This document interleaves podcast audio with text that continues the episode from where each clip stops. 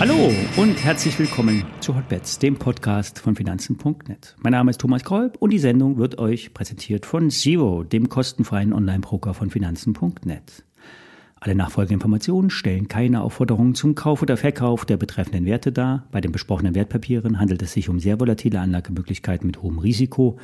Dies ist keine Anlageberatung und ihr handelt auf eigenes Risiko. Wir haben den zweiten Tag am Tagestief geschlossen beim S&P 500. Das ist kein gutes Signal aus charttechnischer Sicht.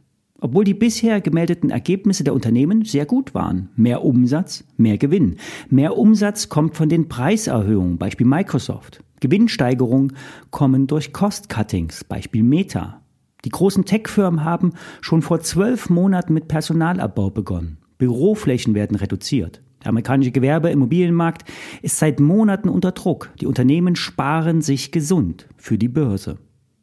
Dass es der breiten Wirtschaft nicht gut geht, zeigt der Transportsektor. Der Dow Jones Transportation Index sackt bereits ab. Der Paketdienst UPS meldet am Dienstag vorbörslich einen Umsatzabschwung von 6 Prozent. Und bereits in den Vorquartalen gab es einen zweistelligen Abschwung. Die Aktie reagiert mit einem wasserfallartigen Abverkauf. Die derzeit soliden Märkte werden weiterhin durch die einzelnen Aktien oben gehalten. Apple, Nvidia, Microsoft und Google. Doch auch hier wird die Luft dünn. Die guten Zahlen könnten bald verkauft werden. The rumors, sell the facts. Jetzt sind wir bei den Fakten angekommen.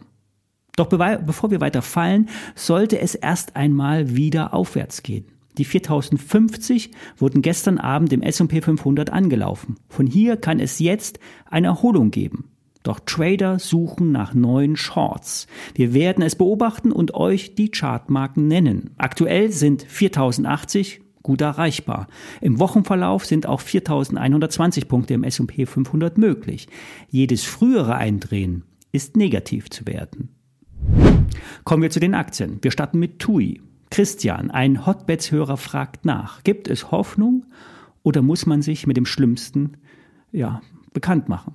TUI war in der Corona-Krise theoretisch pleite. Der Staat hat massiv geholfen mit Krediten und Garantien und muss wahrscheinlich auch einen Teil seines Geldes abschreiben. TUI hatte schon vor der Pandemie große Probleme. Vor allen Dingen die hohe Schuldenquote Quote belastete das Unternehmen. Selbst nach dem Anziehen der allgemeinen Reiselust war es fast unmöglich, dauerhaft Gewinne zu machen. Zwar wurde die Gewinnschwelle im letzten Jahr erreicht, doch die Schulden schnürten die Luft in der Bilanz ab. Um hier eine neue Struktur in der Gesamtkonzernbilanz zu erreichen, wurden umfangreiche Kapitalmaßnahmen über die Börse durchgeführt. Zum einen gab es eine Kapitalherabsetzung, bei der die Aktien im Verhältnis 10 zu 1 zusammengelegt wurden. Dem folgte eine Kapitalerhöhung mit Bezugsrechten in einem Volumen von 1,8 Milliarden Euro. 5,55 Euro war der Bezugspreis. Die Kapitalerhöhung wurde vollständig platziert. Das ist gut für die Bilanz, schlecht für die Aktie. Der Aktienkurs liegt am Boden, nur knapp über dem Bezugspreis der neuen Aktien. Passend zur Frage von Christian hat sich das Anlegermagazin Börse Online in seiner aktuellen Ausgabe aus der Deckung gewagt. Für die Münchner Redaktion ist die TUI eine Turnaround-Spekulation. Die Argumente sind zurückgehender Verlust Buchungsraten, die sogar, die sogar über dem Niveau vor der Corona-Krise liegen, gepaart mit deutlichen Preissteigerungen bei den Reisen und bei den Flügen. Es könnte also sein, dass TUI von der Dynamik etwas profitieren könnte, plus die Zinslast, die nicht mehr so drückt. Die Redaktion gibt ein sportliches Kursziel von 10 Euro raus. Das KGV wird mit etwas über 4 gesehen. Ich werde mir ein paar Aktien der TUI ins Depot legen. Der Aktienpreis zur Kapitalerhöhung sollte stabilisierend wirken. Trotzdem den Stop unter 4,40 Euro legen. Man weiß ja nie, was passiert. Der zweite Wert ist LPKF Laser. Heute wurden die Zahlen zum ersten Quartal veröffentlicht. Der Umsatz war rückläufig. Durch die immer wieder verzögerten Auslieferungen in den Vorquartalen gibt es aber Abweichungen bei der Vergleichbarkeit. Trotz Verlust im Q1 wurden die Prognosen eingehalten. Die Aktie steigt nach der Meldung an. Die Auftragslage hat sich weiterhin verbessert. Der Auftragseingang liegt mit diesem Jahr mit über 60 Prozent über dem Vorjahr. Der Auftragsbestand steht bei 80 Millionen Euro, wobei 67 Millionen Euro im laufenden Jahr zur Auslieferung anstehen. Der Großteil soll im zweiten Jahr, Halbjahr ausgeliefert werden.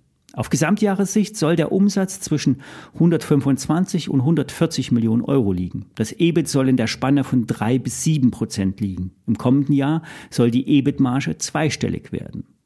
Die Aktie kam zuletzt deutlich zurück. Das letzte Tief lag im Oktober bei 7 Euro, gefolgt von einer Rallye auf 13 Euro und jetzt ging es wieder auf 9 Euro zurück. Sollte die LPKF jetzt nicht mehr unter 8,80 Euro fallen, sind Kurssteigerungen möglich. Börse Online setzt den Stop weiter entfernt auf 6,50 Euro unter das letzte Tief. Kaufen, Kursziel 15 Euro, sagt BO. Eine Vorwarnung sollte uns der Chart bei Microsoft geben. Kommen heute und morgen nicht Anschlusskäufe rein, könnte das eine saubere Umkehr werden. Gestern wurde ein sogenannter Doji im Chart gebildet. Zudem könnte sich eine Kursinsel im Kursmuster bilden. Diese Inseln entstehen nach einem Gap-Up, können längere Zeit Bestand haben, aber in der Regel wird die Insel wieder an das Festland angebunden. 300 Dollar sind in der Microsoft eine interessante Kursmarke. Keine Frage, fundamental ist Microsoft eine extrem solide Firma. Umsatz, Gewinn, Potenzial, alles bestens.